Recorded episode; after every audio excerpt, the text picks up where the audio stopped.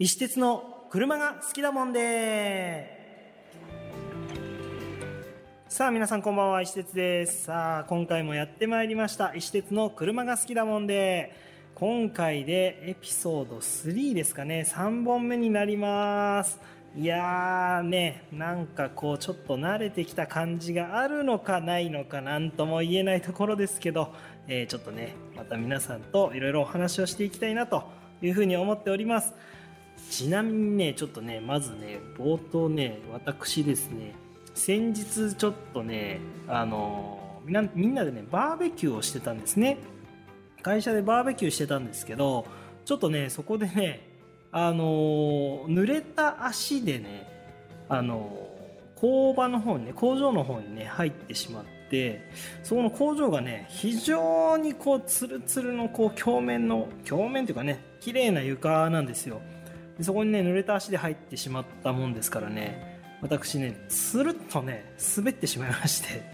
で後頭部を強打するというねなんともこの痛ましい事故を起こしてしまったわけですよでねまあまああの頭にね目の前にこう星がちらついたわけですけどでまあ、まあ一応ねちょっと言っておくとねあの病院にも行ってあの何ともなかったので、まあ、それはねあの皆さんにねちょっとご心配おかけしたらまずいんで、えーちょっとそちらをねお伝えしておくんですけれどもなんせね僕がね分かったことが一つあります。プールサイドは走らない。当たり前ですね。これねもう我々ねちっちゃい頃からずっと言われてきました。プールサイドは走るな。ねそうです。あの水があるところはですね非常に路面のミューが低くなってですねスルッといっちゃうわけですよ。で特にね今回みたいにそのコンクリートのねあの塗り床の場合はですね非常にそのなんだろう濡れてなくても滑りやすいのでちょっとねそこはね気をつけなきゃいけないんですよ。なのでこれね皆さんもねちょっとこれからあの夏に向かってね、えープールに行ったりそのバーベキューに行ったりちょっとこう水辺でねあの何かこう楽しんだりとかいろいろあると思うんです。そういった時にはですねあのー濡れた足ではですねまず走らない。これ大事です。でやっぱりねあのー濡れてなくても本当にね注意してその水水辺とかそういったところはね注意して歩いていただきたいなというふうに思います。でねなんで僕がこんな話をしたかというとですね今回ですねちょっとテーマがですねこういうテーマになってます。石鉄の愛車2号機は念願の AE86 しかしそのマシンは修復歴ありだった。ということでねあの車のね修復歴っていうところにちょっとねフィーチャーしていこうかなというふうに思っております。で最初のお話ですけどまああの車に限らずですね人も一緒ですね。あの路面のねミューがこうミューってねその摩擦係数になるんですけどその摩擦がね低くなればなるほど滑りやすくなるということでその滑りやすくなる原因っていうのはねいろいろあります。えー、と今僕が滑ったようにあの水によってあの摩擦係数が減るっていうものがあったりですとかあとはそのタイヤのですねコンパウンドの劣化ですとかあとはですねまあいろいろありますよね。その、えー例えば空気圧の問題とかね。もう本当にいろいろあるんですけど、まあ、そういったものもろもろああとはあれですね。えっ、と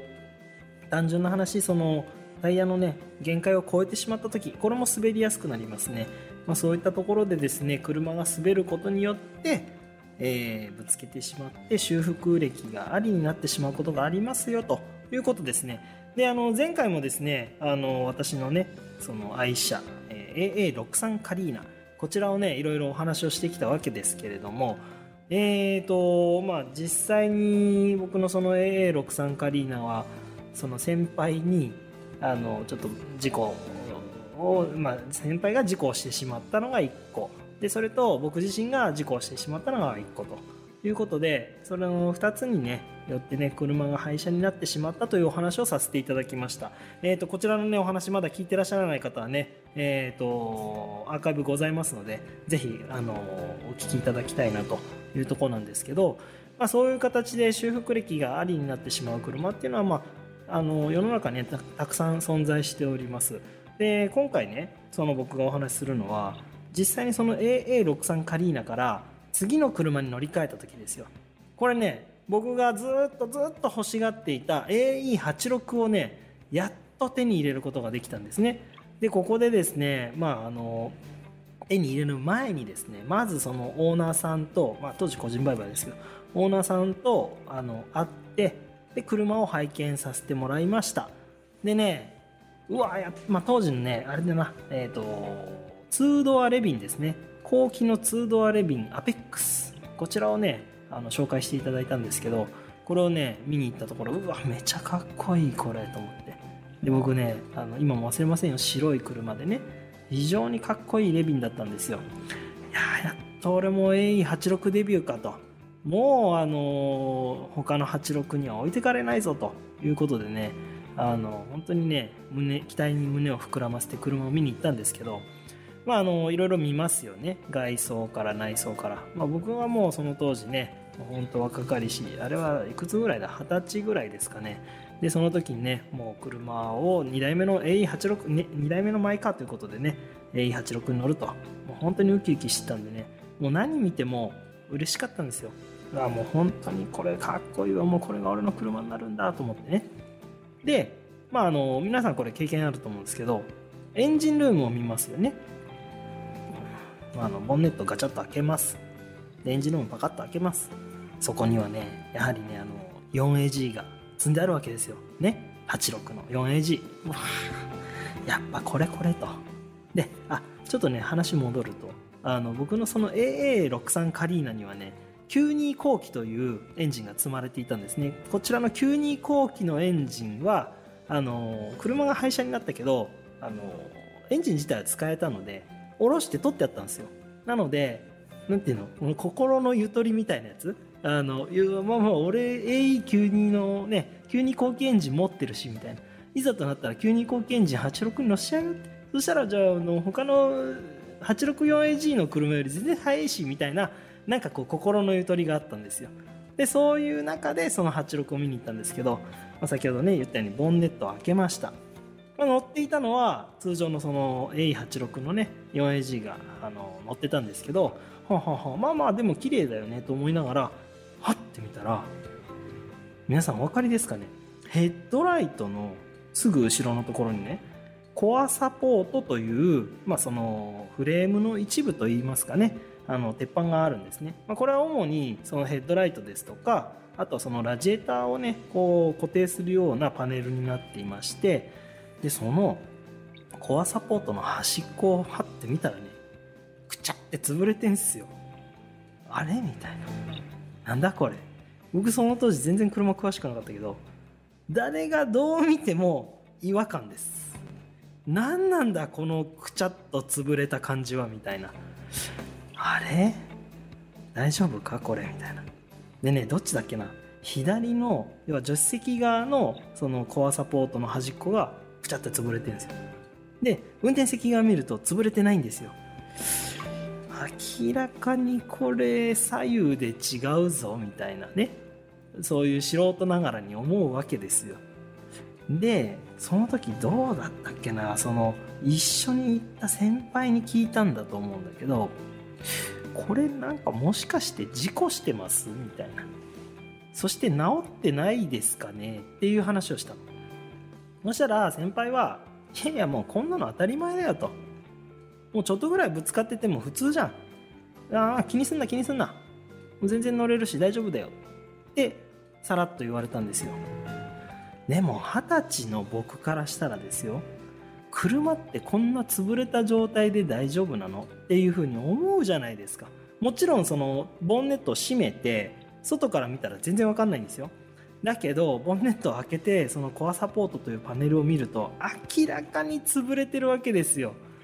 これ大丈夫かなと思って。で安いとはいえその時もその車いくらだっけな？25万ぐらいで買ったのかな？25万ぐらいで買ったんですけど言って僕大学生ですからまあバイトで頑張って貯めたお金で買うんですけどね。いやこれに俺25万払えるかなみたいなのがこう芽生えたわけですよ。そりゃそうですよ。前回乗らせてもらった AA63 カリーナめちゃめちゃ綺麗だったから。なんかそこから比較しちゃうんで AE86 がなんかえこんなの大丈夫かな。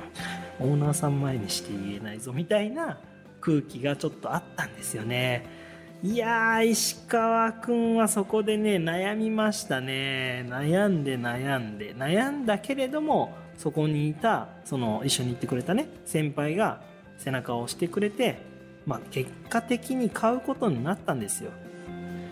でまあそこからお支払いをしてでその車を名義変更してで自分の車になるじゃないですか。乗ってみました。なんと全然わかんねえっす。全然わからんかったな。僕ねなんだろう。その運動神経とかそんなに悪くないつもりです。そのめちゃめちゃいいとは思ってませんよ。でも、まあ、人並みぐらいかなみたいには思ってます。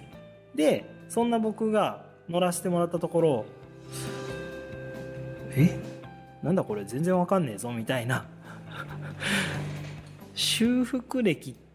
ダメなんじゃないのっていう感じでもうなんだろうその当時この僕の中に入ってきた情報と実際に目の前に起こってるこの現象があまりにも乖離しすぎてて頭が混乱してパニックですよ。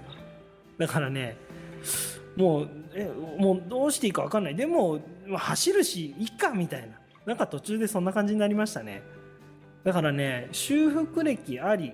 まあ当時のねその先は見えてないですよ。僕の目にはそのコアサポートしか見えてないからそれ以上はちょっとわからないんですけど修復歴ありの車でもあ全然走るしなんてことはないわというふうに思ったわけですよ。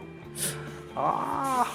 ーなんだなんだ。修復歴ありでも全然いけるじゃんと思ってで僕はその86ね AE86 2ドアレビンの後期の GT アペックス。こちらにね乗ることになって。でなんかあれだな。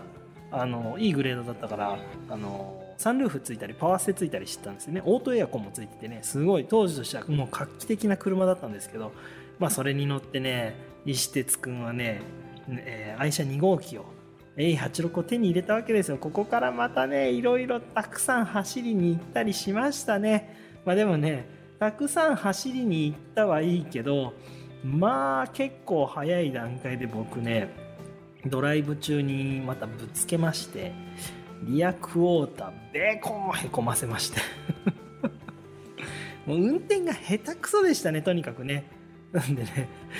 どうしようかな。これ買ったばっかりだしすげえへこます方しちゃったなって言ってもう全然当時はねその知識も技術もないもんだからなんかもう訳も分からずあのオートバックス行って、えー、とパテ買ってきてパテてんこ盛りしてましたね。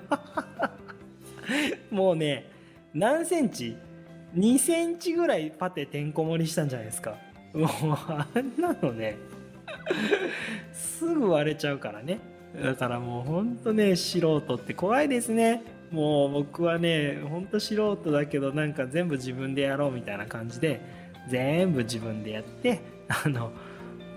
左のリアクォーターかな？ベコンへこませたところを、えー2センチぐらいのパテを盛るということで。まあ幸いにもね足回りに損傷がなかったので、えー、と走行上は特に問題ございませんでしたけど、えー、と最初のですねあのーコアサポートの修復歴を気にしていた石鉄くんは何だったんだというねあのもうそれよりこのリアクォーターどうにかせえみたいなぐらいのもうへこませ方。あのへこませ方は車もだいぶへこんだけど僕もすごいへこみましたね。へこんだしそれあのパテ持っても当然ながら全然治んないしもうもう途中でもうえいいやもうこれみたいななっちゃいましたね。だからそのね2号機はね非常にそのグレード的にもね良かったし走行距離も当時でまだ10万キロとかそんぐらいじゃなかったかな。そこそこ少なかったっすよ。でそんな車に乗ってあのーたくさんね走りを覚えに行ったわけですよ。まあでも良かったですね。AE86 に乗ったらですねやっぱりね速いっすよ。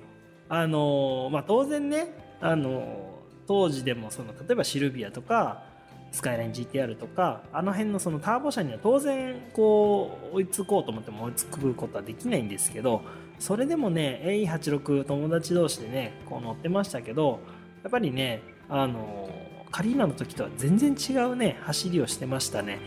やっぱりねなんだろうあのカリーナの足回りの良さねでそしてミッションの強さとかいろいろあるんですけどあのなんだかんだね軽さは武器ですよ。あのカリーナはね AE92 のね92後期エンジン積んでましたけどやっぱりそれでも重さが全然違うのであの86の方が全然軽かったんでもう非常にね快適に軽快にブイブイ走ってましたね。あれは楽しい車だな。僕本当にねまた乗りたいんですよ AE86 は。ちょっとねなんか AE86 の話だったらぜひね回していただきたいぐらい。もうもう一回乗りたいです。だってねその車をきっかけに僕の AE86 のストーリーが始まるわけですね。ここからなんとですね、えー合計 AE86 でいうと5台に乗るというね乗り換えて乗り換えて5台乗ると。そして最後に AE85 にまでちょっとだけ乗るというねもうすごいストーリーが待ってるわけですよ。まあでもねそれもこれもねこう AE86 にあの乗らせてもらう機会があったからだからねそういう次も AE86 乗ろうというふうに思うわけですね。これね今聞いてらっしゃるね若い子がいたら本当にかわいそう。今って A86 が非常に高いじゃないですか。でそれに変わる車もなかなかない、まあ、あの今のね現行というか、まあ、1個前の ZN6 とか ZN8 の GR86 も含めてあの辺もねやっぱりねあの最近の車としては A86 には非常に近いと思うんですけどそれよりもねもっとこう軽くて1トン切ってるような車っていうのはねなかなかないんでねなんかそういう乗る機会がね皆さんあればねぜひ乗っていただきたいなと思います。まあそんな形でねあの一節のね愛車2号機 AE86 のカーライフがスタートするというわけでございます。今日はねちょっとだけね修復歴のことをお話ししました。でもねやっぱねこのポッドキャストでね全て伝えるっていうのはなかなか難しい。だから僕はねちょっとこの後ねあの今機材もこれ全部出しておりますので、えー YouTube ライブの方でちょっとお話をしていこうかなというふうに思っております。なのでねこのポッドキャストを聞いた方に関してはえー、とポッドキャストはね収録で、水曜日配信なので、えーもうこの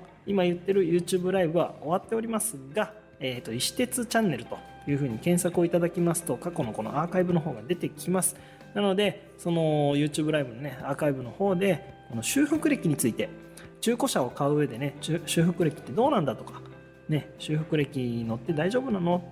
逆に今度売るときどうなるのかなとかそういったことね気になる方がいらっしゃいましたら、えー YouTube の方から石鉄チャンネルと検索をいただきまして、えー過去のライブのアーカイブをぜひご覧いただければなというふうに思います、えーその際にねあのあなんか面白いなこのチャンネルちょっといろいろなんか役に立つななんて思ったらですねぜひ、えー YouTube の方もチャンネル登録をよろしくお願いします。でその他にもですね、えー SNS をやっておりますので皆さんぜひですね石鉄を、えーフォローいただければと思います。さあということでね今回は、えー石鉄の愛車2号機は念願の AE86 しかしそのマシンは修復歴ありだったということでね AE86 と修復歴についてお話しさせていただきました。また次回もお楽しみいただければと思います。それでは皆さんさよなら。